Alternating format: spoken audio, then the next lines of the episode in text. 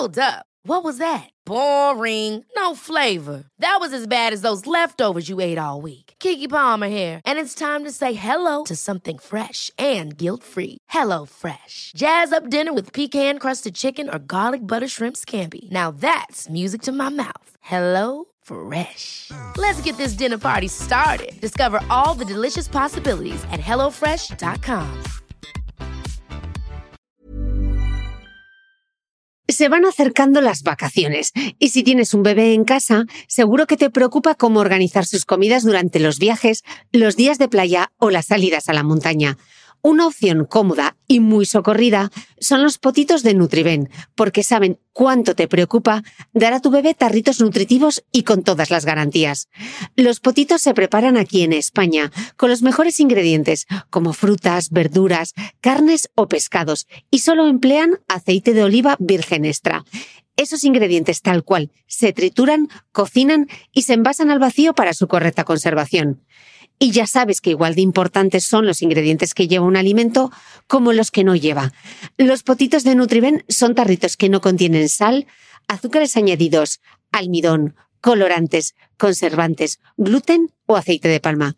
Recuerda que los únicos potitos son de Nutriben. Gracias a Nutriben y a su marca Potitos por apoyar los buenos contenidos en este podcast.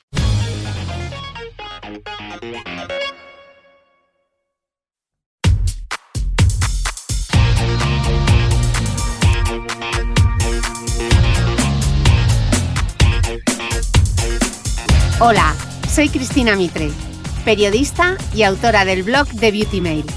Bienvenidos a mi podcast, donde todas las semanas charlaré con los mejores expertos de la cosmética, la nutrición, el fitness y el bienestar, para que te sientas bien y te veas mejor.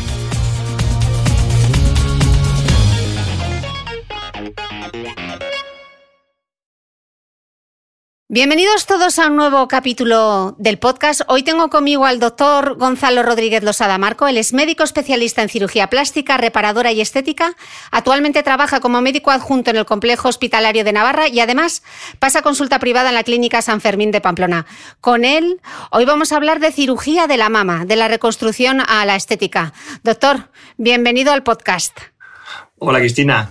Muchas gracias. Lo primero de todo, darte las gracias por invitarme ¿no? a este podcast que, bueno, el año que pasado fue uno de los más escuchados, ¿no? O sea que muy orgulloso de estar aquí y un honor para mí. Muchísimas gracias. Bueno, doctor, tú como eres corredor, espero que vengas a tope de glucógeno porque el cuestionario que tengo preparado es un poquito ah, ambicioso, porque ya sabemos que octubre es el mes de sensibilización del cáncer de mama, así que quería hablar primero de la reconstrucción, pero también de la estética de mama, desde el aumento, la reducción y la cirugía para levantar el pecho o lo que se conoce como mastopexia. Así que bueno, espero que estés listo, preparados en sus marcas Preparado y, con fuerza. Venga, pues allá vamos. La primera pregunta respecto a, mm, respecto a la reconstrucción de la mama sería, eh, cuando se estirpa la mama, ¿realmente qué es lo que se quita? Vale, bien. Eh, lo que quitamos es fundamentalmente el tejido mamario, la glándula mamaria, que es donde se va a originar eh, el tumor. ¿Vale? Entonces, para quitarlo hay diferentes formas de hacerlo, hay diferentes tipos de mastectomía. El, primer tipo o la primera forma de quitarlo es la mastectomía simple, que es cuando quitamos la glándula, la piel que recubre la glándula y la areola y el pezón. ¿vale? Luego tenemos eh, otro tipo de mastectomía que es la de conservación de piel, que es cuando quitamos solo la glándula y quitamos eh, también la areola, pero conservando la mayor parte de la piel para, bueno, eh, que luego el proceso reconstructivo sea mejor, ¿vale? Lo que pasa es que esto no está muy recomendado en función de cómo sea el tumor, dónde esté localizado dentro de la mama, si está cerca de, la superficie o de la piel o es más profundo, ¿vale? Luego tenemos eh, la mastectomía subcutánea, que es la que quitamos solamente la glándula y conservamos el pezón. Pero esto está indicado sobre todo en mastectomías eh, profilácticas en aquellas pacientes que son genéticamente positivas para el gen del BRCA, que no sé si lo conocéis, pero es un gen que predispone al desarrollo del cáncer de mama en, bueno, y, de, cáncer ginecológico en, las mujeres. El famoso gen de Angelina Jolie, ¿no? Sí, efectivamente. Entonces, en esos casos, como no hay un tumor desarrollado, cuando haces la mastectomía sí que se puede quitar solo la glándula y a partir de ahí reconstruir. Luego está un concepto que es un poquito antiguo, que es la mastectomía radical, que es cuando quitamos pues todo, es decir, la glándula, la piel, eh, la areola y el pezón y también vamos a quitar los ganglios de la axila, ¿vale? Pero además en la radical, el concepto como, antiguo, eh, se quita también, se quitaban los músculos, el pectoral mayor y el pectoral menor, ¿vale? Lo que pasa es que esto con el tiempo se vio que no, que no tenía mucho sentido o no tenía, mejor dicho, diferencias de supervivencia a largo plazo, el, sobre todo el quitar los músculos, con lo cual la que más se hace ahora es la mastectomía radical modificada, que es quitar glándula, piel, areola, ganglios pero solamente la fascia superficial del músculo, es decir, mantenemos lo que es la musculatura de tal manera que además eso nos va a ayudar luego a los procesos reconstructivos. Vale.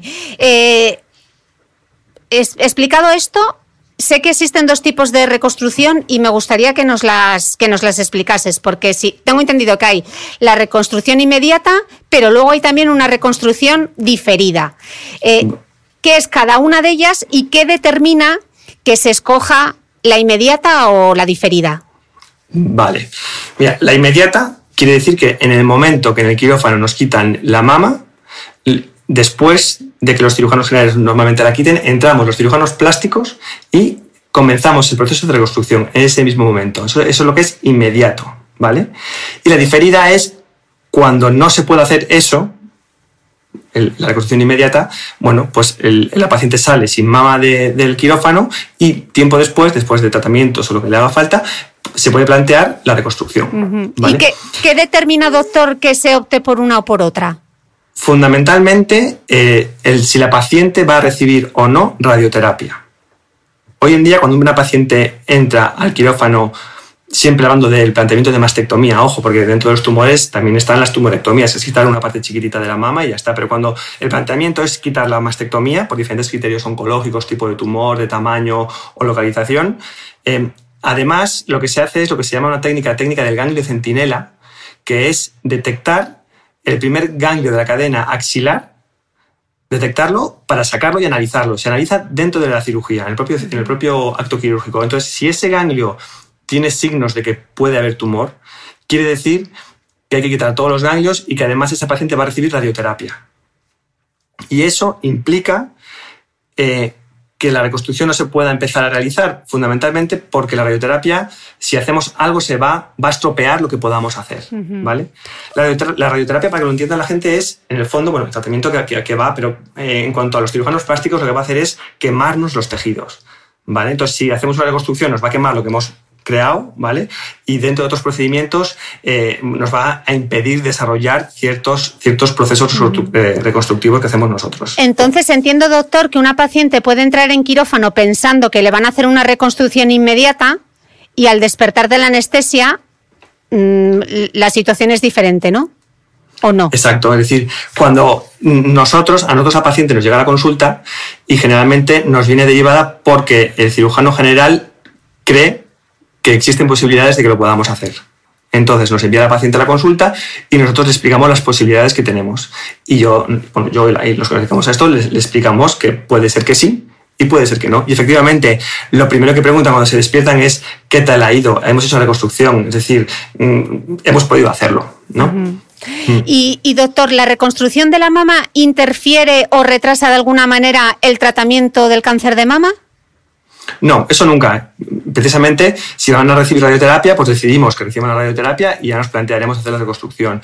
Luego, por ejemplo, lo que es la quimioterapia, que va a ser también, va a ser también una decisión oncológica posterior en función del análisis anatomopatológico de la pieza quirúrgica, eh, pues tampoco. Es decir, incluso si por lo que sea nuestro, nuestro tratamiento se va a ver eh, interferido por la quimioterapia, lógicamente paramos nuestro proceso para que eh, lo más importante en ese momento sea el tratamiento médico de, la enfermedad. ¿vale? O sea, que eso jamás, o sea, nunca una reconstrucción va a retrasar el, el tratamiento de una paciente.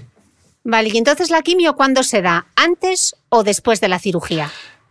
Como norma general, la quimio se va a dar después de la cirugía en función del tumor que tenga la paciente. Y eso es un criterio oncológico. Los oncólogos son los que van a decidir eh, qué es lo que se va a dar, si quimioterapia, si hormonoterapia, eso lo deciden ellos, ¿vale? Pero hay ciertos tumores que bien sea o por tamaño o por características inmunostoquímicas que se detectan en las biopsias previas, en las que puede ser beneficioso dar quimioterapia también antes. Por un lado, para evitar que el tumor se disemine, Es decir, son tumores que sabemos que es mejor tratarlos eh, médicamente con quimioterapia antes para evitar que la enfermedad avance y también en otras ocasiones para eh, que el tumor disminuya de tamaño y la extirpación sea más fácil. Mm. Por eso qué importante es, doctor, con todo esto que me estás contando, que cada paciente sea consciente de que su caso es su caso. ¿no? Y no, no, escuchar lo que te diga el entorno. Conozco a fulana que le hicieron tal o eh, pues a la prima de no sé quién le hicieron tal cosa, ¿no? Efectivamente, porque cada, cada paciente en, en, esto del cáncer e, es un mundo. De hecho, en nuestro hospital tenemos el comité de mama, en el que lo formamos muchas especialidades eh, del hospital, pues cirujanos generales, oncólogos, de rehabilitación, cirujanos plásticos, anatopatólogos y, y, vemos cada caso. Eh, hay muchos casos que están muy estandarizados y se sabe qué hay que hacer, pero hay muchos que tenemos que discutir el a ver qué creemos entre todos que es lo mejor para esa paciente. ¿vale? Y esto mm. existe en todos los hospitales, un comité de, mama normalmente. Ok, doctor, estábamos hablando de la reconstrucción inmediata, que en principio se puede hacer casi siempre si no hay que dar eh, radioterapia. Eh, ¿Es así o depende de alguna otra cosa más? Fundamentalmente de eso. ¿vale? Puede, pueden, puede haber más, más criterios o, que nos haya, o que haya hallazgos intraoperatorios que nos, que nos hagan decidir retrasar la, la, opción. Pero en principio, nosotros, eh, cuando la paciente va quirófano, estamos pendientes del ganglio. Entonces, en cuanto nos llaman, ¿es ganglio negativo? Reconstruimos. ¿Ganglio positivo? No reconstruimos. Ojo que esto tampoco es una cosa que esté del todo... Eh, es lo que hacemos la mayoría.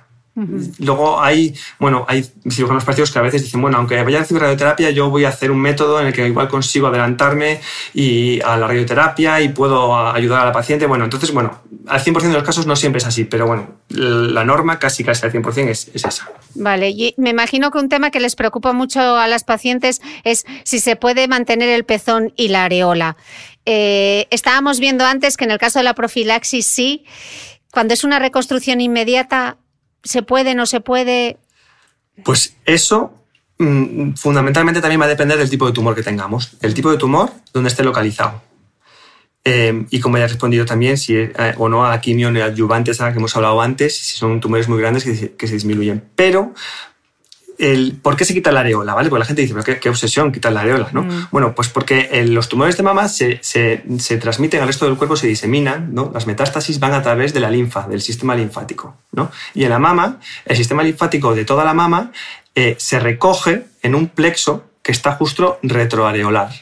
Y desde ahí luego se va a ir hacia la axila o hacia, la, o hacia los ganglios de mamaria interna. O sea, fundamentalmente, justo, detrás de la areola, ¿no? Es donde... E, efectivamente. Con lo cual eh, por seguridad, siempre se tiene que quitar la areola, por si, porque claro, si, si, hay diseminación que no ha llegado a los ganglios, pero está todavía de camino, pues puede estar eh, justamente en la areola. Con lo cual, si dejamos la areola, eh, pues bueno, podemos tener mayores probabilidades de recidiva del cáncer, o sea, de recidiva que vuelva a aparecer ese tumor. Sí que es cierto que el plexo está debajo de la areola, ¿vale? Pero está muy pegadito, quiere decir, a veces, bueno, pues es más seguro mm, para el paciente quitarlo. Mm. ¿Y el pezón no se puede mantener?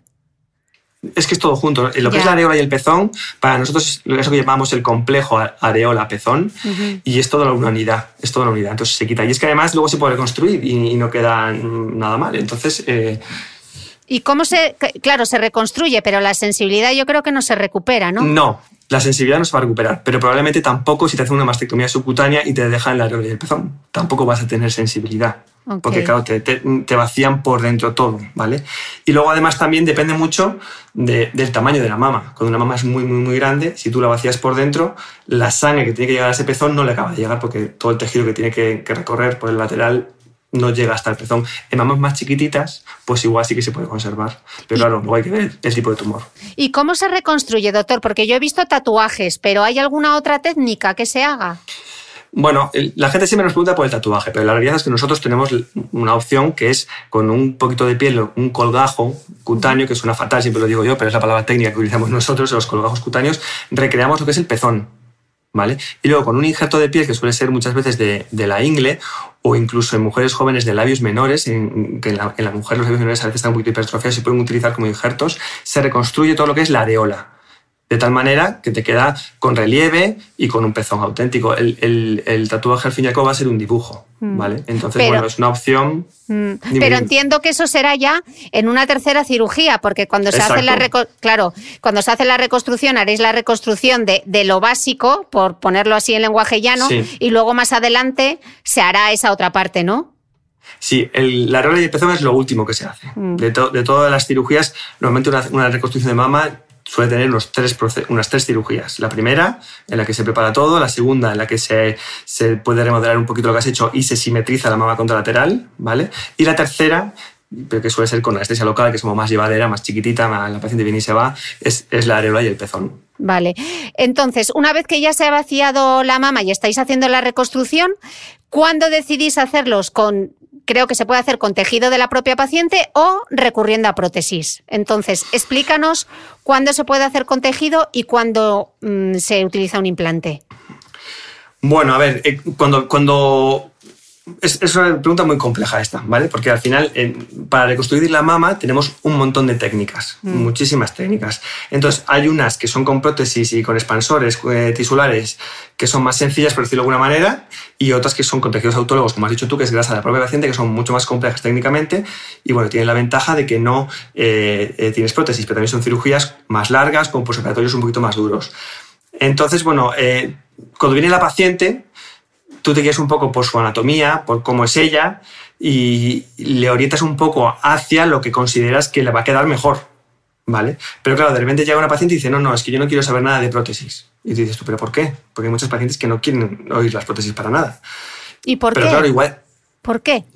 Pues porque, pues no sé, no, no sé decirte muy bien por qué, pero realmente hay pacientes que vienen y dicen que no, que no quieren, que no quieren una prótesis en el cuerpo. Pues porque no quieren, porque les da miedo, porque se rompa, que tiene algo dentro que no es suyo. Eh, no quieren, tampoco te lo dicen muy claramente, pero porque aparte eh, en eso se cierran a veces un poquito en banda. No, no, yo eso no quiero. ¿vale? Entonces, también hay veces que tú les explicas un poco cómo funciona, qué es lo que le vas a colocar y cómo va a quedar, y realmente luego aceptan la, opción. ¿vale?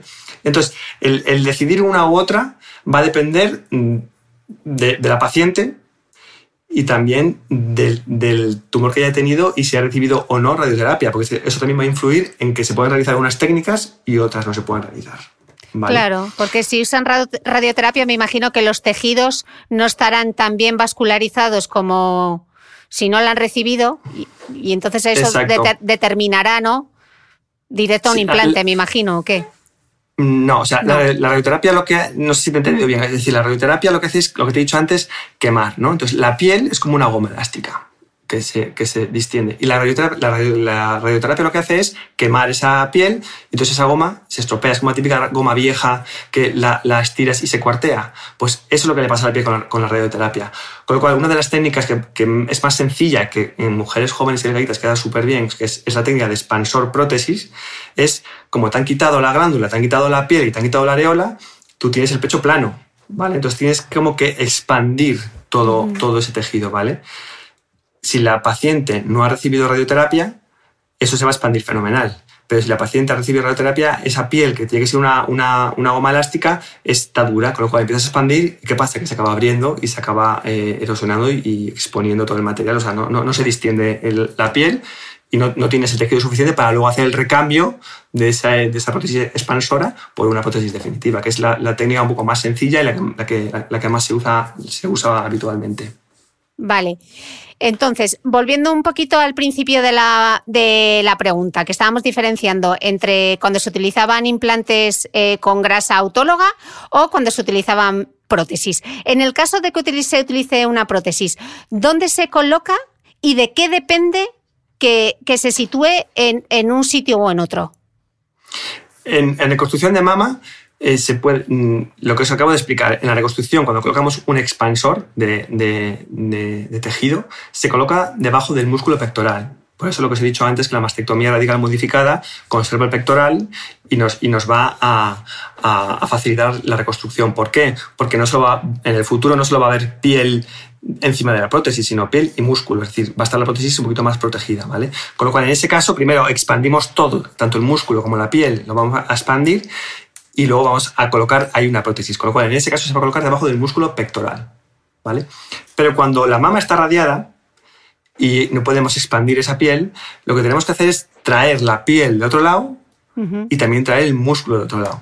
Entonces lo que hacemos es irnos, por ejemplo, a la espalda y cogemos un músculo de la espalda que es el dorsal ancho con un poquito de piel que aquí la verdad es complicado explicar el proceso de cómo es, porque yo en la consulta hago muchos dibujos dándole vuelta a la hoja como si fuese la espalda y, es, complicado, pero traemos la piel y el músculo de la espalda, lo pasamos por debajo de la axila y lo, y lo, y lo dejamos delante, puesto de tal manera que ya tenemos la piel que nos hacía falta, que es la que, nos han quitado en la, en la mastectomía, y el músculo. Entonces, en este caso, la prótesis se va a colocar encima del músculo pectoral, pero luego va a estar recubierta por un músculo que tenemos de la espalda y piel que tenemos de la espalda. Ok creo que es complicado igual entenderlo eh, aquí, en, un podcast, pero... Me surge una pequeña duda, doctor. Estábamos hablando de los expansores, entonces me pregunto, eh, si me ponen un expansor porque no tengo la, la, piel, no está elástica, etcétera, ¿me tendría que hacer una primera operación para ponerme ese expansor y luego otra segunda operación cuando ya me van a poner el implante? ¿Es así? Pero el expansor te lo pone cuando la piel es elástica, es decir, cuando no hay, cuando no hay radioterapia, ¿vale? No sé, si, me lo has dicho bien, es decir, tú colocas el expansor cuando la piel está sana, sin, radiación, ¿vale? Entonces, en este caso sí que primero es, una, es una cirugía que es normalmente inmediata, es decir, después de la mastectomía colocamos el expansor, que son como unos 45 minutos de cirugía, lo colocamos ahí y efectivamente, luego la paciente se va eh, de, alta y luego en consulta vamos hinchándolo. Y efectivamente, luego hay que ir un segundo tiempo quirúrgico en el que vamos a quitar ese expansor, que es un poco una pelota dura en el, tórax, y lo vamos a cambiar por una prótesis ya definitiva, pues más blandita y que va a quedar mucho mejor, claro. Entonces, ¿en qué paciente se pone directamente la prótesis sin tener que utilizar un expansor? Es donde me he perdido. Pues eso se suele hacer en las, mastectomías eh, subcutáneas profilácticas, es decir, en las que podemos mantener la piel. Y generalmente en esas pacientes se coloca la prótesis debajo del músculo. Lo que pasa es que solemos utilizar tejidos, eh, mm, mallas sintéticas o, derivados de, mm, bueno, artificiales para colocar la prótesis debajo del músculo pectoral y cubrir un poquito el lateral de la, de la prótesis y luego la piel encima, ¿vale? Pero para eso ya nos hace falta toda la piel de la mama original, claro. Normalmente en esos casos. O también en casos en los que el tumor nos ha permitido mantener bastante piel o mamas chiquititas. Mamas que son muy chiquititas que se puede, la paciente, bueno, quiere que la mamá sea chiquitita y se puede colocar ahí la prótesis. Vale. Pues este para mí era uno de los grandes mitos porque yo pensaba que la reconstrucción era casi como inmediata. O sea, que eh, te hacían la mastectomía y ya te hacían la reconstrucción en una única operación. Pero por lo que veo es como diferentes pasos según el tipo de tumor que tengas Sí, lo que pasa que, eh, bueno, también depende un poco de los recursos y de, cómo esté organizado el, hospital. Es decir, luego hay técnicas quirúrgicas que te permiten salir con una mama directamente del, hospital. Es decir, que te quiten la mama y que luego, y luego poner una mama directamente que salgas con una mama reconstruida nueva. No del todo, que siempre, siempre hay que hacer alguna cosa o reconstruir la hora del pezón. Pero, por ejemplo, la técnica que te he explicado del dorsal ancho de la espalda con prótesis, eso sí que sales de con una mama reconstruida. ¿Vale? O incluso el DIEP, que es la microcirugía, la, que hemos hablado antes de grasa, solo grasa del abdomen, pues también solo sabes como una cirugía. Pero ¿cuál es el problema que, que, hay con esas cirugías, sobre todo en el sistema público? Que muchas veces no hay, no hay tiempo para hacer eso. Es decir, tenemos tantas pacientes muchas veces eh, que hay que quitarles la mama que, no, a veces no podemos, eh, pues yo que sé, eh, quitarle que los oncólogos le hagan una mastectomía a la paciente y hacerle un 10 después, que son 8 horas de cirugía, porque en esas 8 horas de cirugía podríamos meter a 3 o 4 más que le podemos quitar una mama. No sé si me explico. Claro. Entonces es un poco a veces, a veces cuestión de recursos. En la medicina privada muchas veces sí que se puede hacer. Mm. Es decir, mm, que te quiten la mamá y luego tienes todas las horas del mundo para, para, para, hacerlo. Para, hacerlo. Eh, eh, te, te, quería preguntar, em, ¿los implantes que se, que se utilizan son los mismos que se utilizarían para una cirugía estética del pecho o son diferentes? Son los no, Son exactamente, son exactamente los mismos. O sea, las mismas marcas que puedo utilizar para un aumento de mama estético son las mismas que utilizamos para, para reconstrucción. Pero ¿qué pasa? Que normalmente son prótesis mucho más grandes porque te hacen falta volúmenes enormes. Para, porque claro, no hay nada, nada, nada de mama. En cambio, en un aumento, normalmente, no sé que es una chica con una hipoplasia muy, muy, acusada, pues siempre tienes un poquito. Entonces, bueno, los, los volúmenes suelen ser bastante más grandes. Y luego, bueno, también se utilizan prótesis eh, con un poquito forma de lágrima, forma, forma de mama, para, para, dar, para ayudar un poco a, la forma de, del pecho. Claro, eso es otra de las cosas que te iba a preguntar, porque te pones a ver los tipos de implantes y es que eh, el catálogo es amplio. Silicona versus suero fisiológico, anatómica versus redonda, cubierta rugosa versus lisa. Eh, ¿qué determina que se utilice una u otra? Pues a ver, em, ha sido un poco como ha ido evolucionando la, técnica, ¿no? o la, ciencia o el I de, las prótesis. Antiguamente eran todas prótesis de silicona líquida, eh, también eran prótesis de suero, ¿vale? Y eso poco a poco fue evolucionando hacia las prótesis que utilizamos ahora, que son prótesis de silicona, pero de un gel cohesivo de silicona. Es decir, son unas prótesis que son como unas gominolas, digo yo siempre. decir, si tú la tocas es como blandita, es un tacto muy bueno, pero si la prótesis se abre, no pierde la forma ni, ni, el volumen, quiere decir, decir eh, se hace una rajita y, es como una gominola que, que, sale hacia afuera. Las de silicona líquida, por un lado, si se rompían, perdían la forma y además esa silicona líquida lo que podía hacer era migrar, irse, irse hacia los ganglios y, por el cuerpo. Y luego están las de suelo fisiológico, que se utilizaron mucho en su día y que a día de hoy yo diría que el 98% de los cirujanos, digo 98 porque sé un par en concreto que utilizan el suelo fisiológico hoy en día, que tienen resultados excelentes, pero son unas prótesis que se utilizan más bien poco, sobre todo porque como se te rompan, eh, bueno, la mamá pierde, pierde forma y, y, bueno, es como más engorroso todo, todo lo que puede ocurrir después. No por seguridad, ojo, porque es suelo fisiológico, si se rompe no pasaría nada, pero bueno, es, es porque de forma la mama, bueno, es, es todo más complicado. Vale, ahora como si fuese una paciente empoderada, te, querría hacer distintas preguntas eh, que quizá te formulen las pacientes, ¿no? Eh, y la primera pregunta sería, ¿cómo son las revisiones tras el cáncer? La revisión que hago yo es una revisión eh, como cualquier tipo de, paciente operada. Los cirujanos plásticos en cualquier tipo de intervención, mínimo un año de seguimiento tenemos siempre con los pacientes yo les suelo ver a la semana, a los 15 días, al mes, a los, a los 3 meses, 6 meses y el año. ¿Por qué? Porque durante todo ese proceso de ese año, eh, la paciente está cicatrizando. Aunque, aunque nosotros quitemos los puntos a, los 10 días y la herida esté cerrada, los procesos internos de cicatrización, de estabilización de la cicatriz van a durar un año. Eso, ¿Eso qué quiere decir? Que durante el primer año puede haber mm, cambios, puede haber problemas, tanto de retracciones, de malas cicatrizaciones, de, de, lo que sea. Entonces, eso hay que vigilarlo. Entonces, nosotros lo vigilamos desde un punto de vista quirúrgico y de, y de, y de evolución normal la, de, la reconstrucción. Pero además, eh, tanto los oncólogos como los de cirugía de la mama eh, eh, tienen sus, sus controles ecográficos y, y, evolutivos sobre, sobre el cáncer. Mm. ¿vale? O sea, nosotros, a nosotros nos llegan las pacientes y lo reviso como evolución de la reconstrucción, pero siempre tienen una revisión paralela de cinco años mínimo los de, los de cirugía de la mama, que son los que quitan la mama, y más los de oncología. Mm. ¿Dificultan los implantes las revisiones del cáncer o no? Hoy en día no, no, porque hay tanta, hay tanta eh, prótesis en, en, en, el mundo, tanto en, estética como en reconstructiva, que los radiólogos están súper acostumbrados a, a valorar eh, mamas con, con implantes y, y, al final la evolución es por exploración física, por palpación y por pruebas de imagen. Y la verdad es que los radiólogos hoy en día están súper acostumbrados. O sea, que se siguen haciendo las mamografías aunque lleves implantes. Normalmente se hacen ecografías más que mamografías. Sí. Vale. Eh, ¿Hay que cambiar los implantes? Esa es otra pregunta que hacen mucho, bueno, muchos siempre las pacientes. Antiguamente había el, mito o no mito de que cada 10 años había que cambiarlas. No era un mito, es que realmente eran de peor calidad. Entonces, las prótesis de antes, cada 10 años se recomendaba cambiarlas porque envejecía. La prótesis era de peor calidad, no es que se rompiera, pero a veces se exudaba. Entonces, hoy en día las prótesis han evolucionado tanto en el gel cohesivo que te he explicado como en la cubierta que tienen las, prótesis. Entonces, las propias marcas comerciales garantizan de por vida sus prótesis. No todas, pero yo diría que casi todas. No nosotros, ¿vale? Porque luego están los problemas con, con, las PIP famosas, que hubo un problema mundial. Y claro, e-, eran unas prótesis que estaban aceptadas en el mercado y, con, y con sello de la CED. Quiero decir que, que claro, tenían para mí un problema, es que eran muy baratas. Entonces, claro, también, eh, como en todas las prótesis, hay baratas y caras. Y eso redunda en la calidad de la prótesis, ¿no? Pero bueno, eso es, otra discusión.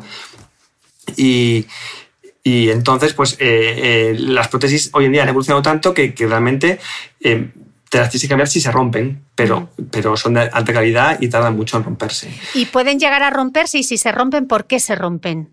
Eh, siempre se pueden romper, ¿vale? Se rompen más las de mala calidad que las de buena calidad como los coches. Siempre digo yo, pues siempre eh, un coche barato, pues no sé, se va a estropear o no. Un Ferrari supuestamente no se va a estropear nunca porque es muy caro. Pues no, también se estropea, ¿no? Pues las prótesis caras también se pueden romper. Pero la realidad es cuando hacemos recambios de prótesis, tanto reconstructiva como estética, el 95% de las veces que quitamos prótesis rotas son de, prótesis de, baja gama, por decirlo de alguna manera. Mm. Entonces todas se pueden romper. No se tienen por qué romper, pero se pueden romper. Y el cambio que tú me comentabas, generalmente es un recambio de prótesis porque Mm, bueno, tu pecho ha cambiado, eh, esto ya casi casi hablando más de, estética que de reconstructiva, es decir, tu pecho ha cambiado con la edad y entonces, eh, bueno, pues eh, quieres como que recolocártelo otra vez y entonces aprovechas, si han pasado 20 años, en cambiarlas porque no está de más, pero no es una cosa obligatoria que haya que hacer. Y doctor, ¿cómo sé yo qué tipo de prótesis es la que me están poniendo? ¿Cómo sé si me están poniendo una buena prótesis, un Ferrari o me están poniendo un Seat Panda? Bueno, en la, en la, si te vas a un hospital público en España, siempre son Ferraris, quiero decir, en la seguridad social no se ponen prótesis de baja calidad. Es cuando ya te vas eh, en, la medicina privada, pues eh, eh, ahí depende de dónde vayas, ¿vale? O las cadenas estas que hay hoy en día del low cost, lógicamente, una cadena de low cost va a utilizar prótesis de baja calidad son prótesis aceptadas y prótesis que están dentro de, de, las normas C para, para, implantarse, pero son prótesis de baja calidad. Y luego estamos otros cirujanos plásticos que tendemos siempre a poner prótesis de las dos o tres marcas que hay top top, que claro, en diferencia de precio pues se nota. Vale, ¿y cuáles son? Dinos esos nombres para que se queden ellas sabiendo cuáles son las Ferraris de, de las prótesis. Para, para mí la marca Ferrari es Mentor. Mentor es la, la, la prótesis así más, mm, la, de mejor calidad. ¿Y las contracturas capsulares qué son? Bien, eso también hay que explicarlo siempre en la consulta. Es una, eh, dentro de las complicaciones de, de, las prótesis de mama, tanto en reconstructiva como en estética, es la contractura capsular, ¿vale? que es como una complicación más específica dentro de los aumentos o reconstrucciones de mama. Cuando colocamos una, un dispositivo en el cuerpo, una prótesis de mama, una prótesis de rodilla, lo que sea, el cuerpo lo identifica como algo que no es suyo entonces lo que hace es crear alrededor como una especie como de, cápsula, ¿vale? Que es una cicatriz fibrosa, es un tejido fibroso que lo que dice, el cuerpo dice, mira, esto no es mío, yo lo aíslo. Entonces hace una cápsula, entonces está la prótesis de mama dentro de nuestro cuerpo, pero con una cápsula alrededor. Que eso es normal, todo el mundo que tiene una prótesis tiene esa cápsula. Pero eso, como es una cicatriz, a veces se puede volver duro y, y, como que aprieta la prótesis. Entonces empiezan ya los grados de contractura capsular, es decir, esa, esa cápsula empieza como a, volverse dura y a apretar. Entonces tenemos los grados leves en los que simplemente notas la cápsula, la palpación un poquito más dura y los casos graves en los que aprieta la, la, prótesis, la distorsiona su forma y además duele. ¿vale? Entonces en esos casos ya son quirúrgicos, hay que quitar la prótesis, quitar la cápsula y bueno, hacer cambios y, y más cosas. Ever catch yourself eating the same flavorless dinner three days in a row? Dreaming of something better? Well, HelloFresh is your guilt-free dream come true, baby. It's me, Kiki Palmer. Let's wake up those taste buds with hot, juicy pecan-crusted chicken or garlic butter shrimp scampi. Mm. Hello Fresh. Stop dreaming of all the delicious possibilities and dig in at HelloFresh.com. Let's get this dinner party started.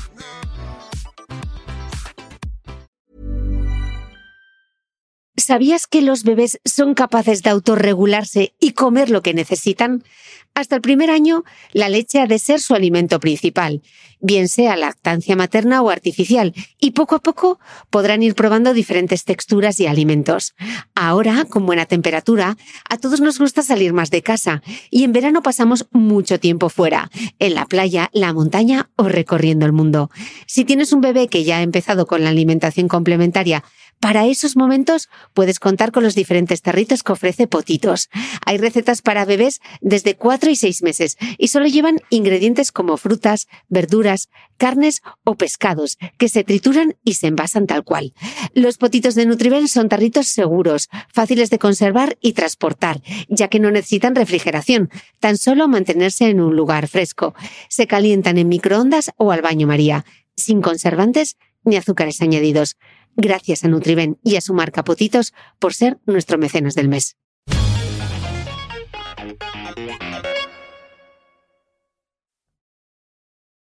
Y aunque es muy poco frecuente, eh, me gustaría preguntarte por el linfoma anaplásico de células grandes que se asocia a implantes mamarios. Eh, doctor, ¿qué debemos saber?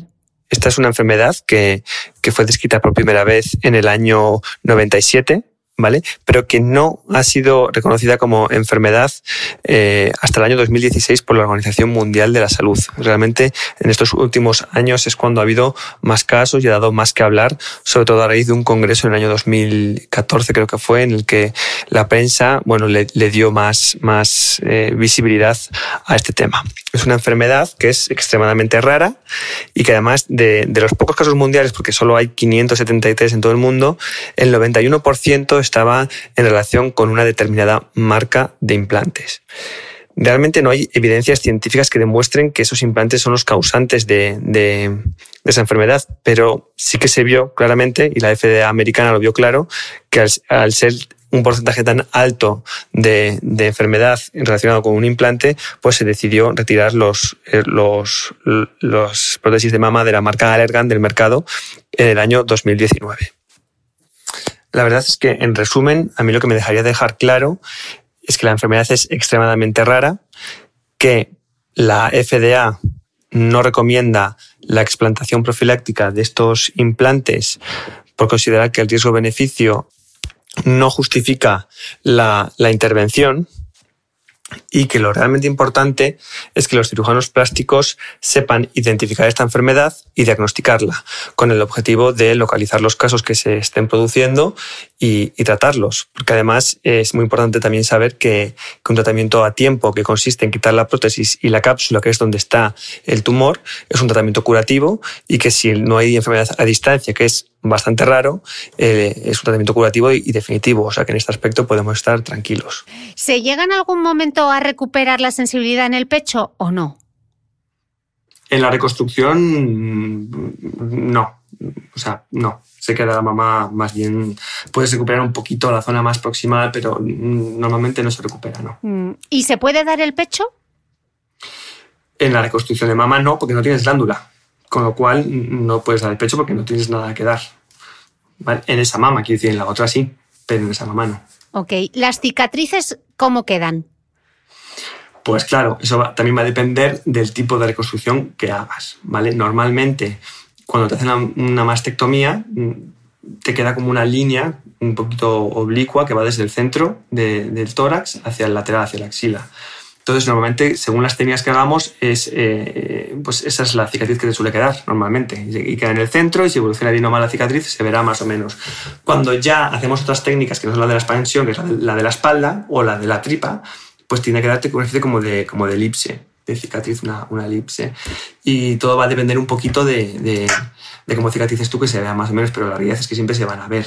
Es, un poco también eh, saber lo que podemos esperar de una reconstrucción, es decir, el, que no es un aumento estético, sino una reconstrucción. ¿no? ¿Qué, qué, qué queremos conseguir con la reconstrucción? ¿no?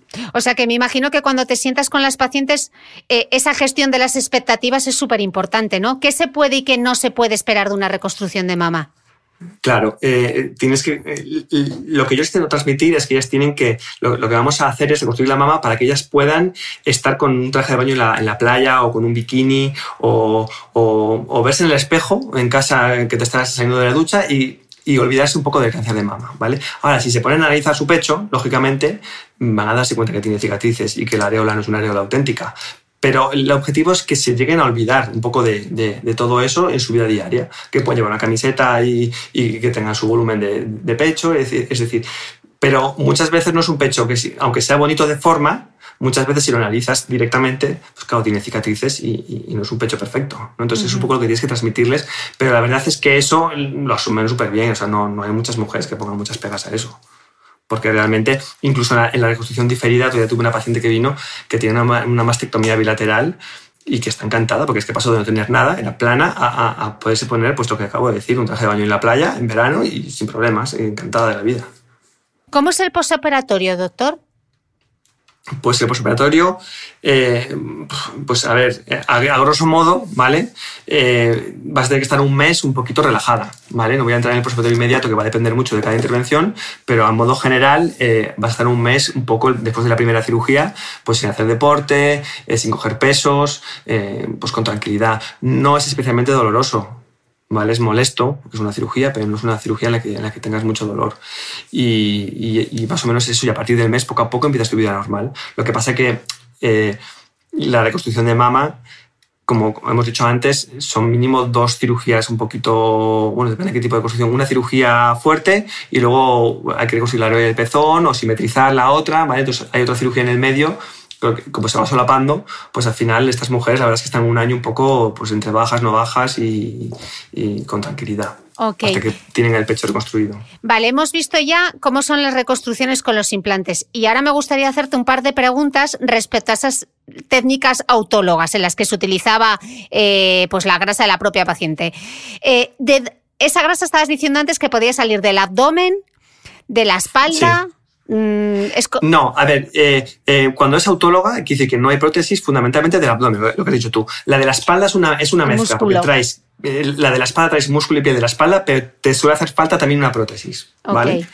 La autóloga mm, propiamente dicha y conocida es el famoso colgajo DIEP, ¿vale? Los colgajos en, en, cirugía plástica vienen por las iniciales de sus arterias que, que van a perfundir esos colgajos, por las iniciales. Y, y este colgajo se coge del abdomen. Lo que se coge es piel y grasa del abdomen. Se coge una arteria y una vena que también están en el abdomen, que las tienes que disecar.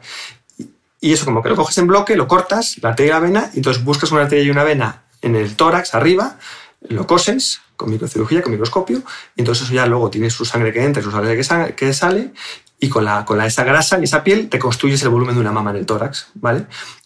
Esa técnica pues es la ideal si, lo piensas, porque no tienes prótesis, la mama es blandita, es, tu propio tejido, no hay ningún problema, no hay, problema, no hay posibilidad de rechazo porque es tu propio tejido, ¿vale? Inconveniente, bueno, pues es una técnica más compleja, es decir, la microcirugía tiene sus riesgos de, más que nada, de que no vaya bien, y es una cirugía más larga y su posoperatorio un poquito más mm, molesto, porque el, porque el otro posoperatorio inmediato, el del expansor, puede ser pues yo qué sé, un, dos, tres días en el hospital de ingreso o, una semana, pero el otro estás igual diez días fastidiada, ¿no? Pero bueno, a largo plazo es como mejor. Sí, y estábamos viendo que las cicatrices es un poco diferente, ¿no? Que quedaba como una elipse, ¿no? Has dicho. Claro, ahí va a quedar como una elipse en, el, en la mama y luego te va a quedar una cicatriz en el abdomen como, como de una abdominoplastia, es decir, como una cicatriz suprapúbica de lado a lado y una pequeña cicatriz en el, alrededor del ombligo. Lo bueno de esta técnica es que el abdomen pues, te queda como planito, como, como si mm. salieses de una abdominoplastia estética, con lo cual, dentro de lo malo, si no va bien, pues te quedas con el abdomen estupendo, o sea que tampoco... ¿Y no se puede coger, por ejemplo, de, de las caderas o de los muslos? Sí. Como una liposucción. Con liposucción, sí, no. Es decir, con liposucción sería el, el, lipofilling que hemos hablado, que, podemos hablar luego si quieres. Vale. Eh, eh, lo que sí que es cierto es que con colgajos libres, que es lo que sería el DIEP, para la reconstrucción de mama hay más opciones. ¿vale? El gold estándar es el colgajo DIEP, pero luego tienes el de gracilis, por ejemplo, que se coge de la cara interna de, la pierna, el SGAP, que es el, el, del glúteo, pero esos son colgajos que se han ido desarrollando y que realmente, bueno, mm, pues el del SGAP, que es el del glúteo, es una grasa como más dura, que no queda tan bien, el de gracilis, que es el de la parte interna del muscle, de, la pierna, eh, es, da muy poquito volumen. Entonces, bueno, realmente el, que más se utiliza y el más conocido es el del abdomen. ¿Y cuál es el perfil del paciente idóneo para utilizar una técnica autóloga? El idóneo, bueno, generalmente son pacientes que han recibido radioterapia en la mama, con lo cual, en principio, no podemos utilizar un expansor y son pacientes que tienen que tener un poquito de exceso, o sea, dermograso a nivel abdominal, porque si eres súper deportista y estás hiper delgada, pues es que no hay de dónde sacar, entonces tampoco puedes hacerlo. Y además hay que hacer unas pruebas, un angiotac, que es el que nos va a permitir ver los vasos para ver cómo están y ver si, si podemos hacer la técnica o no, porque, porque a veces tiene vasos pero no son, no son, no son buenos. En fumadores, por ejemplo, el riesgo, eh, la, la, microvascularización está mucho peor y los vasos también están peores, hay más aterosclerosis y, y tampoco son candidatos para ese tipo de intervenciones, aunque a veces se hace, pero, pero no son los mejores. Ok, igual lo que voy a preguntar es una auténtica estupidez, pero si es grasa lo que estamos colocando, ¿qué pasa si pierdo peso? Pues cargazas también, efectivamente. Es decir, si tú, si tú pierdes peso, tu mama, construida con, con, grasa del abdomen, también disminuirá de peso. Porque, claro, al final el cuerpo sube y baja. Y además, el cuerpo, en cierta manera, aunque la grasa esté en la mama, eh, eh, sigue siendo grasa del abdomen, con lo cual reacciona como la grasa del abdomen. Entonces, bajará de peso. ¿Y, cómo envejecen esas mamas? pues envejecen de una manera más natural, porque al final, como es, tú, como es grasa tuya, pues va a caer como una mama más natural, porque una prótesis siempre va a tender a quedarse en su sitio y una mama con grasa tuya poco a poco irá cayendo más naturalmente. Mm. Mencionabas antes el lipofilling. ¿Qué, es eso del lipofilling? Pues el lipofilling es una técnica bueno, que ya tiene años, pero que mm, podríamos decir que es novedosa en el sentido que bueno, en la historia de la cirugía pues no, no, no, tiene tantos años, y es coger grasa ¿vale? mediante liposucción, como tú me has dicho, la procesamos mediante diferentes técnicas para conseguir una grasa pura con células madre y, e inyectarla. ¿vale?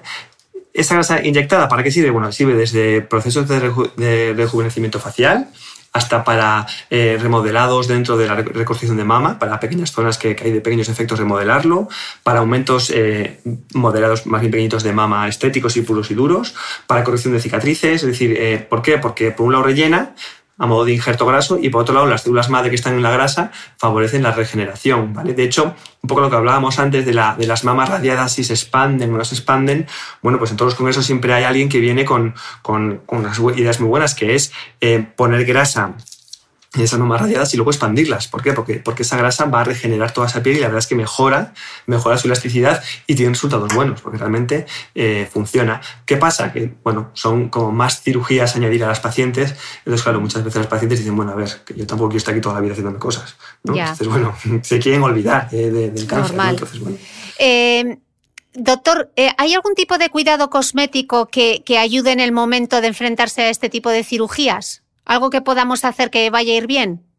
Bueno, como realmente esto es una quite pilla, te mato, que te dicen que tienes un cáncer y te operan enseguida, poco hay que hacer, ¿vale? Lo ideal es que esté la piel lo más sana posible para nosotros. Es decir, cuanto más elástica y más sana esté, mejor. Con lo cual, la típica mujer que se cuida muchísimo, tiene una piel estupenda, pues siempre va a ser mejor, mm. ¿vale? Y, y, hombre, lo que sí que ayuda mucho es dejar de fumar. El que fume, que deje de fumar, que parece que no, pero cuanto menos 10 días sin fumar ya, ya hace algo, ¿vale? Y un mes también. Entonces, bueno, esos son pequeños cuidados que se pueden hacer. Pero bueno, también dile tú a una que le acaban de decir que tiene un cáncer de mama que deje de fumar. Ya, pues no, pues, cuesta. Pues es, complicado. Eh, ¿Qué se puede hacer para que ambas mamas queden simétricas? Porque claro, si te operas uno, si solo te operan uno de los pechos, para que te queden los dos iguales, complicado, ¿no? Bueno, complicado, pero lo hacemos. Quiero decir, lo, que hablábamos antes, eh, después de reconstruir la mama que nos tocó reconstruir, en un segundo tiempo quirúrgico, que suele ser unos meses después, en el que se estabiliza un poco todo lo que has hecho en la mama reconstruida, pues entrar al quirófano la otra vez para simetrizar. Es decir, tocar la otra mama para que se parezca lo máximo posible a la que hemos hecho. O sea, eso sí que es estético puro y duro.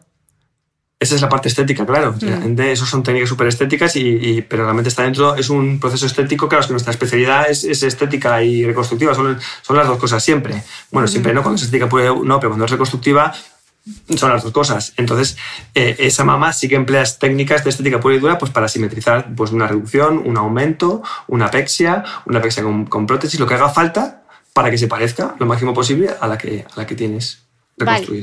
Eh, hablábamos al principio que se puede hacer también eh, lo que se llama una cuadrantectomía, que es una extirpación parcial de la mama. Entonces, en esos casos, eh, claro, ¿se puede optar por alguna cirugía también estética que mejore el aspecto de la mama? Porque si te quitan un trocito de esa mama, claro, la mama queda, queda rara, ¿no? sí, exacto. Entonces, ahí lo que se suele utilizar es em, eh, procesos de oncoplástica que, que, se define, ¿no? que es intentar eh, quitar el tumor de tal manera que luego dejemos la mama lo, lo, más uniforme posible. ¿vale? Eso es lo que se puede hacer. Entonces, en función de donde está el tumor, esto se puede hacer o no se puede hacer. ¿Vale? Para que la mama quede pues, lo más redondita y con, y con, mayor forma de mama posible. Pero claro, muchas veces pasa lo mismo, que aunque tú dejes esa mama muy bien y muy redondita, disminuye de tamaño o, la areola se mueve de su sitio y queda un poquito para un lado o para otro, con lo cual luego tienes que intentar pues, eh, eh, simetrizar la otra o hacer pequeñas cosas, pero a posteriori, de, colgajos y de relleno y de lipofilling, por ejemplo, que hemos hablado antes, para que todo eso mejore. Vale. Eh, doctor, estamos hablando todo el rato de la reconstrucción, pero ¿qué pasa si decido no operarme? Pues no pasa nada. Si uno decide no operarse, es una opción muy válida y, no ocurre nada, sobre todo porque siempre te vas a poder reconstruir después. Quiero decir que sería una reconstrucción diferida, por decirlo de alguna manera. Pues tú te vas a tu casa y si decides operarte, pues no pasa nada. Te puedes, eh, hay quien opta por las prótesis externas, es decir, poner unas prótesis de blanditas en, los sujetadores. Y, pero muchas de esas pacientes acaban viniendo a la consulta pues, para que les reconstruyamos pues, un año, dos, tres, cinco, da igual. Cuando quieran pueden venir y se puede empezar a reconstruir otra vez. Vale. Eh, ¿Cuáles son las dudas eh, más habituales, si no las hemos cubierto ya, y si hay algún mito muy persistente? Bueno, el mito es el de la rotura de la prótesis de, bueno, la, explosión en el avión. O sea, eso sí que te lo preguntan, la verdad. Oye, esto se puede romper, esto se puede explotar. Y tú dices, no. O sea, bueno, por poder, en medicina cualquier cosa posible, pero realmente no. De hecho, las prótesis, sí, sí, sí, o sea, eh, eh, llevan unos, unos, unos eh, estudios de, presión antes de, cuando las fabrican brutales. O sea, les hacen unas pruebas de, de que las machacan porque aguantan carros y carretas, ¿vale? Entonces es muy complicado que se rompan y complicado que, bueno, que exploten por presión, eso no, ese es un mito que sí que lo preguntan mucho. Mm.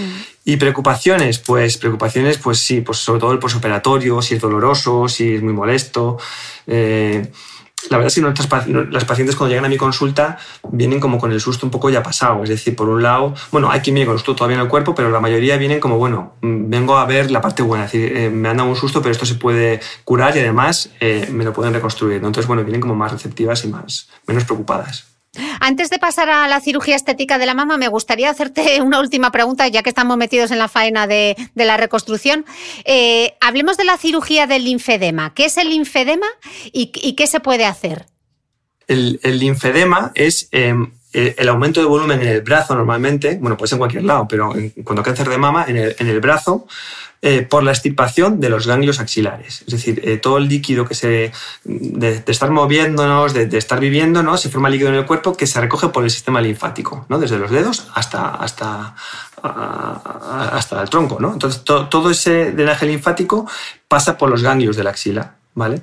Si esos ganglios te los han quitado por motivo del tumor que tienes, te han cortado el paso. Entonces todo ese líquido se ha cortado, se ha cortado y no pasa. Entonces se va acumulando, se va acumulando y tu brazo se empieza a hinchar. Entonces eso es lo que es el linfedema. Todo este líquido linfático, después de pasar los ganglios, toda la linfa del cuerpo acaba en las venas, a través del conducto torácico, acaba en, el sistema venoso corporal. ¿no?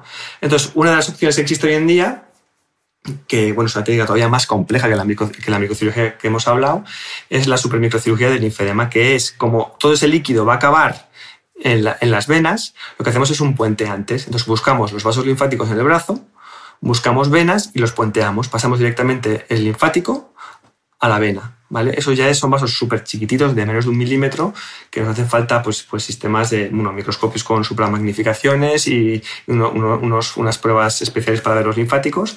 Y bueno, los coses y lo que haces es puentearlo, de tal manera que consigues derivar hacia, hacia la sangre venosa toda esa linfa antes de la axila. Entonces consigues que el, el linfedema eh, mejore. Eh, la realidad es que, eh, que mejore por completo es súper complicado. Pero que mejore mucho, mucho ese brazo, sí. Es decir, las mujeres que, operamos el linfedema, pues, eh, pues te dicen que, por ejemplo, el problema es que tienen con camisas que no se pueden poner porque le comprime una de las mangas, pues ya se la pueden poner. Eh, no tiene tantos procesos de infección de linfangitis, o sea, esas infecciones del brazo que, que, se producen en los, en los linfedemas, eh, que, que, no tiene tanta pesadez en el brazo, que el brazo está más blandito, no está duro, ¿vale? Hay casos espectaculares que se producen muchísimo, que se pueden poner su reloj o, o joyas que tenían que antes no se podían poner, ¿vale? Y doctor, ¿se puede hacer incluso en mujeres que han sido operadas hace muchísimos años? O sea, es que yo estoy pensando en Lola Flores, la pobre, cómo le quedó el brazo del linfedema. Estoy pensando en estas mujeres que igual se operaron hace 15 o 20 años.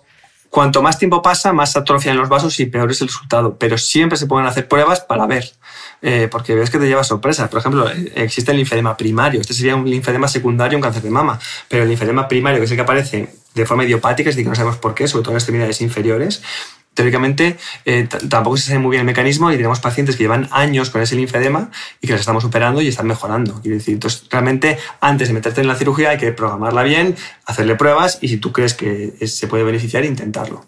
Vale. Eh, como seguro que hay muchas escuchas el linfedema, que hables del linfedema, no os preocupéis que en algún momento grabaré un podcast sobre el tema. Eh, doctor, quiero entrar ya en la parte de estética, que eh, vamos bien, nos podemos meternos en esto, pero te quiero lanzar un par de dudas o mitos habituales alrededor de la mama en general. Para empezar, el deporte de impacto y el pecho. ¿Qué es lo que debemos saber? ¿Realmente es malo correr para el pecho, por ejemplo? Bueno, si tienes un pecho muy grande, pues hombre, al final sí que es verdad que puede ser malo en el sentido de que eh, el, pecho se sustenta por el ligamento de Cooper, que es un ligamento interno del propio pecho, pero la piel también tiene su parte eh, funcional. ¿Vale? Entonces, mujeres que tienen una piel muy, muy laxa, de, peor calidad, pues siempre se va a caer más el pecho. Entonces, bueno, puede afectar, ¿vale? Pero a mí me, me preocuparía más la incomodidad de un pecho grande corriendo que el que se vaya a caer el pecho, ¿vale? No, sé si, no sé si me explico. Es decir, que tiene pecho muy, muy grande, igual tiene que operarse de una reducción de pecho para vivir más cómoda y que no le preocupe que se caiga el pecho, porque se le va a caer igual por tamaño grande. Ok. Eh, ¿Hay ejercicios que tonifiquen el pecho o eso es un mito? A ver, siempre que, que, eh, que vas al, gimnasio y tonificas la zona pectoral, pues te va a ayudar, ¿vale? Va a ayudar. Pero si tú tienes tendencia a, que tu pecho caiga, tu pecho va a caer. Quiere decir, no, no, no, vas, no lo vas a solucionar por ir al gimnasio. Mm. El pecho caído, sobre todo, el que se ha caído ya, no va a subir solo. O lo operas o no sube. Vale. ¿Se pueden prevenir las estrías? Sí, hidratando mucho la piel, ¿vale? Las estrías son eh, roturas de la piel, ¿vale? Son cicatrices de la piel, porque por distensión de la piel la piel se empieza a distender y si no y, y un momento que se, se distiende mucho, mucho, mucho se va como rompiendo, no lo vemos, pero se va como rompiendo y se van formando esas estrías las estrías no dejan de ser cicatrices. Con lo cual, si tú tienes una piel sana, bien hidratada, pues eh, vas a ayudar a que, no, a que no se formen esas estrías. Pero vuelvo un poco a lo mismo. Si tú tienes una piel un poco, pues cada uno tenemos la piel que tenemos, ¿no? Pues de una calidad un poco peor que otra, pues te saldrán más estrías que, que a otras personas. Ok. Eh, ¿Se puede tonificar el pecho con una crema? Pues lo mismo, la piel, puedes tonificar la piel, la piel y que tenga mejor calidad y que la piel te ayude un poquito a estar mejor, pero lo que es el pecho, la glándula mamaria, el, pecho firme arriba, eh, no. No. Eh, mito, mito caído.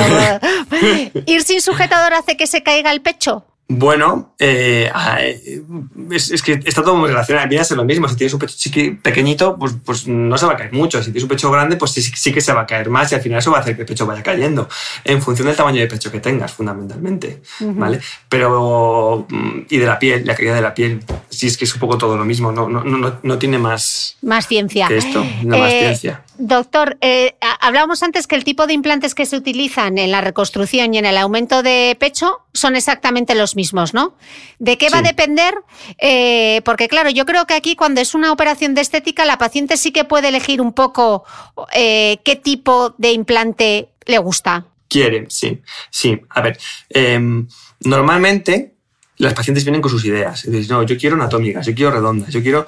Vale, y, luego está la parte de nuestra opinión, es decir, en función de cómo sea el pecho de esa paciente, porque esa es otra, e igual que el cáncer, cada mujer es diferente para el cáncer de mama, eh, ojo, que para el pecho es exactamente lo mismo, porque viene, no es que mi amiga la han puesto, no es que mi amiga tiene, y dices tú, bueno, ¿y tu amiga cómo es? Porque claro, igual le saca dos cabezas o, o, es más delgadita o es más gorda, yo que sé, no se sabe, ¿no? Entonces, cada paciente es un mundo. Eh, entonces, el poner anatómicas o redondas va a depender fundamentalmente de cómo sea su pecho antes de la intervención. Eso por un lado. Y por otro lado, eh, también un poco de la actividad de la paciente, porque claro, eh, eh decir, si es una paciente muy deportista, pues igual lo ideal es colocarle prótesis redondas, no anatómicas, para que no tenga problemas de, movimiento de las prótesis. Si es una persona que hace ejercicio normal, pues ahí ya va a dar más igual. Pero una, una deportista de élite, pues igual mejor unas redondas en las que si la prótesis dentro de tu cuerpo se gira, no pierda la forma, ¿vale? Ok. ¿Y qué diferencia hay entre una anatómica y una redonda? Así, grosso modo. Si las vemos de frente, las dos son redondas. Si las ponemos de perfil, la redonda es como medio círculo, por decirlo de alguna manera. Y la anatómica tiene como forma de lágrima o forma un poquito de pera. Okay. Es decir, es como que te va, eh, eh, como que la transición del polo superior va a ser más ligera y va a dar más volumen en el polo inferior, para que sea como más natural, como, como más forma de pecho natural. ¿vale?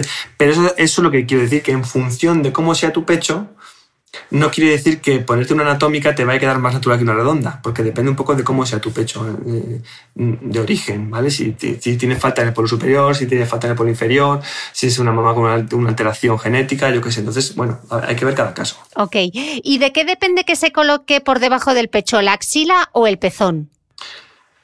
Bueno, yo siempre lo cuento que hay tres maneras de abordaje en el aumento de, mama, ¿no? que es el, submamario, el pezón y la axila.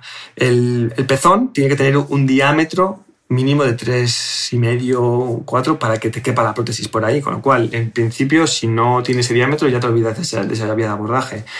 Y la axila, pues es una, es una técnica demandada muchas veces porque está más disimulada la, la cicatriz, pero a mí me parece que es una, es una manera de colocar la prótesis que puede dar más problemas tanto de infecciones, porque la axila siempre es más sucia, al meter la prótesis puede arrastrar bacterias, ¿vale? igual que la areola. Y además, al ponerla desde arriba también tiene más problemas a veces de, de, movimientos de prótesis hacia arriba. Sí que es una técnica muy cirujano dependiente, cirujanos que lo hacen por la axila y lo hacen fenomenal, o sea que y tiene unos resultados espectaculares. Pero la verdad es que la inmensa mayoría de cirujanos nos vamos o a la areola o al surco submamario, que es un abordaje eh, en el que tienes, eh, es más limpio, en el que accedes directamente a un bolsillo inferior debajo del músculo o encima, depende de la glándula, y, bueno, y tiene resultados muy, muy buenos. Incluso la cicatriz se queda ahí escondidilla, aunque se ve, si la buscas, cualquier cicatriz se va a encontrar, pues eh, evoluciona muy bien y casi casi imperceptible con el tiempo. Eso te iba a preguntar, las cicatrices. Aquí son mucho menos visibles que en una reconstrucción, claro. Aquí son, son muy chiquititas, son cicatrices de unos 4 centímetros como mucho, más o menos, 4, 4 y medio, y ya te he dicho, o, en el borde de la areola, o en el surco, o en la axila. Y son cicatrices que si evolucionan bien, porque también lo cuento siempre, la evolución de la cicatrización va a depender de cada persona nosotros colocamos las prótesis, cosemos, le queda cicatriz finita, pero la cicatrización depende de cada uno. Entonces, que la cicatriz sea hipertrófica, que lo idea, que pique, eso va a depender de cada uno. ¿vale? Lo normal es que se, cicatrice bien, pero a veces aparecen problemas. Si se cicatriza bien, pues son cicatrices que quedan en el surco y que incluso puedes hacer toples en la playa y, no se ven, o sea, la gente no se da cuenta. Eh, ¿Cuánto dura la operación y cómo es el tipo de anestesia que se utiliza, el posoperatorio? Esas preguntas básicas. Pues mira, la anestesia en, España y en Europa en general es, anestesia general, siempre. Igual si buscas encuentras alguien que lo hace con local, pero me extrañaría mucho en, España. Sí, en Sudamérica eh, hacen cosas más con local y hacen cosas más así, pero en, Europa y España mm, yo creo que te costará encontrar un cirujano plástico que haga un aumento con, con, anestesia local. O sea que casi siempre con general. La cirugía dura pues entre una hora y cuarto, hora y media, a veces un poquito más en función de cómo sea cada paciente. Eh, y el posoperatorio, pues un día de ingreso normalmente. O sea, tú ingreses un día, te operamos, o sea, por la mañana o por la tarde, con lo que sea, y estás esa noche ingresada y al día siguiente te vas a casa. Posoperatorio, pues el inmediato es molesto. ¿Vale? Es decir, molesto en el sentido de que, de, que, de que tú al final... Bueno, molesto también depende cómo hagas el aumento. Si colocas la prótesis de encima o debajo del músculo, ¿vale? Que eso va a depender también del pecho de la paciente, del tipo, de la cantidad de glándula que tenga y de la forma que tenga. Eh, cuando lo colocas encima del músculo, pues molesta bastante menos, porque realmente las molestias vienen por la distensión muscular cuando colocas la prótesis debajo del músculo, ¿vale? Y además, en mi experiencia, a las que más les molestas a las deportistas de verdad, o sea, las de élite porque tienen un músculo fuerte que claro, al verse distendido con, con un volumen debajo que no tenían, el músculo tiende a contraerse. Y entonces eh, les molesta por esa contractura que se produce, ¿vale? Pero esa contractura pues, dura 3, 4 días. A partir de cuarto día normalmente la molestia baja de una manera radical. Yo siempre lo cuento y la gente me dice, pues es que es verdad, es que a partir del cuarto día eh, eh, mejoró de manera eh, tremenda. ¿no? Y, bueno, ese es un poco el posoperatorio. Y, y, curiosamente, las mujeres que son menos deportistas son las que están tan contentas en el posoperatorio. a mí una paciente que me ha llorado en un posoperatorio así como de una manera de dolor era una que, que hacía taekwondo de manera profesional y, y era deportista Es a la que más le ha dolido mi experiencia. Y sin embargo, las típicas que vienen, que son niñas que no hacen mucho deporte, pues están tan contentas al día siguiente. Claro, porque tienen menos músculo. Eh, ¿Se puede perder la sensibilidad en la areola o el pezón o no? Se puede perder al principio, pero se recupera aquí. Es decir, eh, no siempre, pero hay veces que, nos viene, que la paciente viene y dice, oye, es que tengo el pezón como un poquito insensible. De hecho, el consentimiento informado que les damos lo pone, ¿vale? Pérdida de sensibilidad del pezón, pero eso se recupera, yo diría que en el 99,9% de los casos. O sea, mm. sí, se recupera siempre. Lo que pasa es que también hay que advertirlo, es decir, que se recuperará con los meses. No es una cosa que se recupere en dos semanas. Si se ha perdido, igual tarda meses en recuperarse. Y en el caso de que de la maternidad, ¿se puede dar el pecho? ¿Hay más riesgo de mastitis? Eh, si tú te has operado de joven antes de, tener niños eh, y tienes un aumento en principio en el que no se ha tenido que remodelar la glándula, se puede dar el pecho sin ningún problema.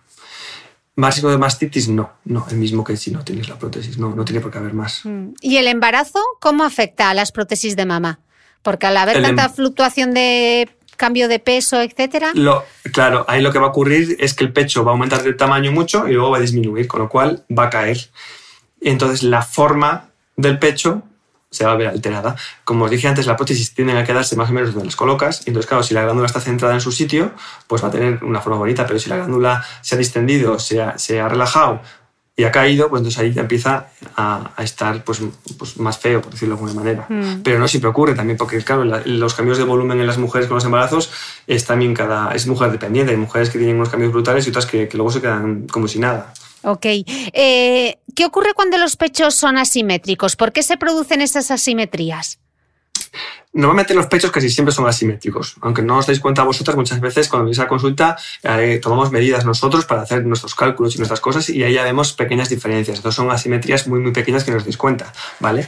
Cuando son asimetrías más grandes es porque son alteraciones genéticas, pues por lo que sea una hipoplasia de un lado o de otro, pues que no se ha desarrollado la en uno de los dos lados y entonces es una más grande que otra, ¿vale? Entonces esa es la causa y ahí pues hay que hacer aumentos de mama y claro, lógicamente son más complejos porque tienes que poner diferentes volúmenes y también hay que ver si ha asociado algún tipo de problema interno de la glándula que haya que, que, trabajar. Ok, ¿Y, ¿Y, las mamas tuberosas qué son?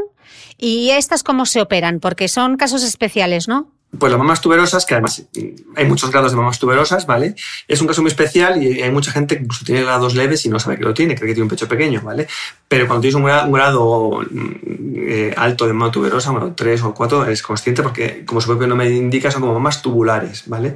Lo que ocurre es que hay una alteración del desarrollo en la base de la mama en la que em, el desarrollo impide que la mama se, crezca y se distienda, ¿vale? Entonces tienden como a crecer a través de la areola y como que se hernian. Entonces se quedan como las, como las glándulas como retraídas, como, como contraídas ahí abajo y como herniadas más o menos. Entonces quedan como tubitos, ¿vale? Entonces por eso se llaman mamas eh, tuberosas. Entonces son mamas que, que, hay que trabajar, hay que trabajar mucho la glándula por dentro para, para, distenderla y luego colocar normalmente implantes, no siempre, pero casi siempre anatómicos para distender más el polo inferior. Entonces es una malformación congénita y es mucho más que un aumento de mama normal, o sea, es una cirugía más compleja. ¿Y, ¿Pero se hace en la misma cirugía o hay que hacer varias cirugías para tratar esas mamas? No, en la misma. En, en, la misma cirugía, lo que pasa es que son mamas que muchas veces no salen bonitas del quirófano, por decirlo de alguna manera, y hay que darles tiempo a que todo lo que hemos hecho en la mama se vaya como recolocando y, y vaya cogiendo su forma definitiva. Así como un aumento de mama, siempre que es siempre normal, siempre sale inflamado, más grande, pero ya sale como, ya se ve su forma bonita muchas veces, las mamas tuberosas a veces no salen tan bonitas, pero hay que darles un poquito de tiempo para que, para que se vaya distendiendo todo y vaya quedando mejor. Vale, doctor, me gustaría que me hablases un poco de la mastopexia, que es cuando no se busca aumento, sino elevar el pecho, ¿no? ¿Por, qué bueno, estábamos viendo antes que, claro, que con la edad el, pecho termina, termina cayendo. Eh, ¿Hay alguna otra cosa que lo determina? Fundamentalmente la edad y fundamentalmente los embarazos. Es decir, el, el perfil de mujer que viene usando una mastopexia es la mujer que ha tenido hijos que no piensa tener más y que el pecho se le ha caído, ¿vale? Entonces, eh, bueno, en la consulta le ves y decides lo que hay que hacer, si es simplemente una elevación, una mastopexia sin más, que suele ser raro, porque generalmente las mujeres que han tenido niños el pecho también se ha quedado vacío, con lo cual a veces hay que subirlo, que es una mastopexia, y colocar una prótesis para dar un poquito de volumen y recuperar un poco el volumen que tenía originalmente. Son pacientes, pues eso, sobre todo la cirugía que llamamos pues maternidad, que es tanto de pecho como de abdomen, ¿no? que también el abdomen se, se distiende y se, y se altera. ¿Y qué de, qué depende, doctor, que se usen o no prótesis? Pues un poco lo que he dicho, del volumen que podamos conseguir mm. con la pexia, porque siempre que hacemos la pexia, eh, eh, la propia técnica quirúrgica implica una reducción del volumen, porque tienes que levantarla, aplicarla, y, ese, ese, aplicar prótesis para que suba hace que la comprimas y la mama que está un poquito distendida se, disminuye de volumen. Entonces, en función del, volumen que tenga la paciente previo, pues habrá que colocar una prótesis más o menos mm, grande para que tenga un volumen acorde con su tórax. ¿Y me opero una vez y me olvido o se pueden volver a caer? Las mamás siempre van a caer, ¿vale? Es decir, em, mm, normalmente, para que nos hagamos una idea, esto no es científico lo que voy a decir, pero es así, es decir, eh, cuando tú te operas, eh, eh, lo que haces es como, como, como retroceder 10, 15 años, ¿vale? como que dentro de 10, 15 años vas a estar otra vez como estás ahora, por decirlo de alguna manera, en cuanto a una pexia o una cosa así. Igual no tanto porque las mamas, la prótesis te lo sujeta un poquito y te ayuda un poco, pero, pero lógicamente el pecho va a volver a caer. También es cierto que si te ha caído mucho por los embarazos, tampoco te va a caer tanto. Ok. No sé si me explico. Y aquí sí que hay como distintos tipos de cicatrices. Eh, dependiendo de cómo sea la cirugía, ¿no? Desde la T invertida, la periodo. Mm, explícanos de qué depende, o sea, qué tipos de cicatrices hay y de qué depende que termine quedando una u otra. Esta la cicatriz periareolar, es decir, justo alrededor de la areola, que se utiliza sobre todo en mamas tóxicas de, grado bajo. Es decir, es una tosis muy pequeñita, o sea, una caída, tosis es caída, una caída pequeñita. Eh, cuanto más grande es la caída, más grande va a ser la cicatriz. Es decir, en una caída más o menos media, la cicatriz va a ser periareolar y probablemente una pequeña vertical que va a estar hacia el surco. Y cuando la cicatriz, cuando la mama es más grande, a esa pequeña vertical se le va a añadir una pequeña T abajo. Y ya cuando la mama es gigante, pues se le añade una T que va del lado al lado de la mama. Ok. Va- va- vamos, va- vamos dibujándola, la T, según el, el tamaño de la mama. Ok. Eh, estábamos diciendo que es el tipo de cirugía que se suele elegir después de haber ya tenido a tus hijos, etcétera. Pero si te la haces antes, ¿podrías dar el pecho? Eh, ¿Podrías dar el pecho? En principio sí, porque eh, normalmente no, no alteras la, la estructura glandular. Pero a veces no, porque a veces tienes que cortar la glándula para hacer la pexia. Entonces, si la cortas y le vuelves a, suturar por dentro, ahí, ya empiezas a cortar la glándula, a cortar, a cortar eh, conductos y entonces la posibilidad de formación de quistes en la lactancia es alta. Entonces, mm, no es imposible, es decir, eh, no, está, no es una contraindicación absoluta. Hay gente que quiere intentarlo y lo intenta y, algunos lo consiguen, pero otros tienen problemas, sobre todo de quistes de retención de leche, porque la glándula se ha alterado la, la forma. Vale. Eh, ¿Cómo es el posoperatorio en el caso de la mastopexia? ¿Es igual que en, en el aumento? Es una cirugía en la que sueles estar aproximadamente un día también ingresada, uno o dos, depende de los drenajes que, que- que se colocan a- al finalizar la cirugía. Y luego estás un mes con un sujetador deportivo, sin costuras, sin aros y también un poco más lo mismo, es decir, un mes un poco relajada, sin hacer esfuerzos, sin coger pesos, sin, sin, sin hacer ejercicio, ¿vale? Mm. Y luego pues trabajando un poco pues en función, si tu trabajo es de oficina pues igual puedes ir a trabajar a la semana, si tu trabajo es de, yo qué sé, de reponer cosas con peso, pues, pues hasta que pase un mes no puedes empezar. Ok. Eh, y ya este ya para subirnos al podium, porque casi estamos terminando, este ya va a ser mi última pregunta, te lo prometo, pero quiero intentar cubrirlo todo. Eh, hemos hablado del aumento, hemos hablado de cómo levantar el pecho y en el caso de la reducción de mama, que danos unas pinceladas o consideraciones que deberíamos tener en cuenta. A ver, eh, la reducción de mama, la paciente que viene suele ser paciente normalmente con un pecho muy, muy grande y que, y que tiene eh, mucho dolor de cervicales, por ejemplo. ¿vale? Entonces, son pacientes que muchas veces hasta han dejado de correr o de hacer ejercicio porque, porque lo, lo que hablábamos antes, lo que te decía yo, o sea, ya no es que corras y se te caiga el pecho, es que es tan grande que, que es que no puedes correr. ¿vale? Doloroso. Entonces, eh, entonces son pacientes que se ven muy beneficiadas por eh, la cirugía. Pero sí que es cierto que es una cirugía que deja mucha cicatriz, porque deja cicatriz al- alrededor de la areola, va a dejar la vertical que va hacia abajo, hacia el surco, y va a dejar luego una, una horizontal que va a ir de lado al lado. Pero es que no he visto a, a ninguna paciente de reducción de mama que esté preocupada por sus cicatrices, la verdad, porque está tan contenta con, con el cambio y su calidad de vida. ¿vale? Que, que en principio no tiene ningún... O sea, no, no, pocas pacientes se quejan de sus cicatrices, la ¿Y, verdad. ¿Y el posoperatorio cómo es? Y el posoperatorio es igual que el de, el de la mastopexia, es decir, también eh, sujetador, eh, deportivo, sin, cos- eh, sin costuras, sin aros y, y no hacer ejercicio durante un mes. A partir del mes, poco a poco, empezar tu vida normal. Y lo que decía antes, el trabajo un poco en función de, de a qué te dediques. Ok. Bueno, doctor, somos unos auténticos campeones. Hora y cinco lo hemos cubierto. Todo, perdona, porque sé que has hecho un súper esfuerzo para intentar resumirlo, pero quería un poco pues hablar desde la reconstrucción hasta la parte, hasta la parte más estética. Eh, me hubiese encantado que lo hubiésemos hecho en directo, pero bueno, aquí dejo abierta la invitación para que vuelvas al podcast y hablemos de, de muchas más cosas de, acerca de la cirugía del pecho y de otras Muchas cirugías. Vale, yo, yo encantado, lo pasé muy bien y, y sí, a ver si algún día no, no lo podemos hacer en directo. Tú, tú a tú. Vale. Muchísimas Bueno. gracias, doctor, y a vosotros. A ti, Cristina. Gracias y nos escuchamos de nuevo el próximo domingo.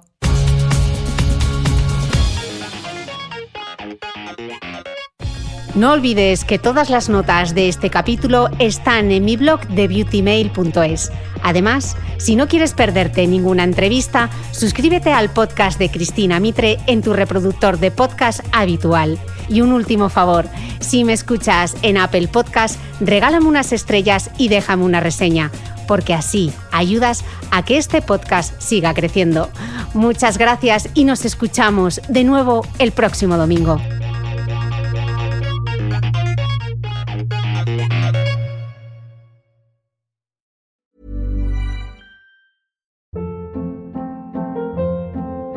Hold up. What was that? Boring. No flavor. That was as bad as those leftovers you ate all week. Kiki Palmer here, and it's time to say hello to something fresh and guilt-free. Hello Fresh. Jazz up dinner with pecan-crusted chicken or garlic butter shrimp scampi. Now that's music to my mouth. Hello Fresh. Let's get this dinner party started. Discover all the delicious possibilities at hellofresh.com.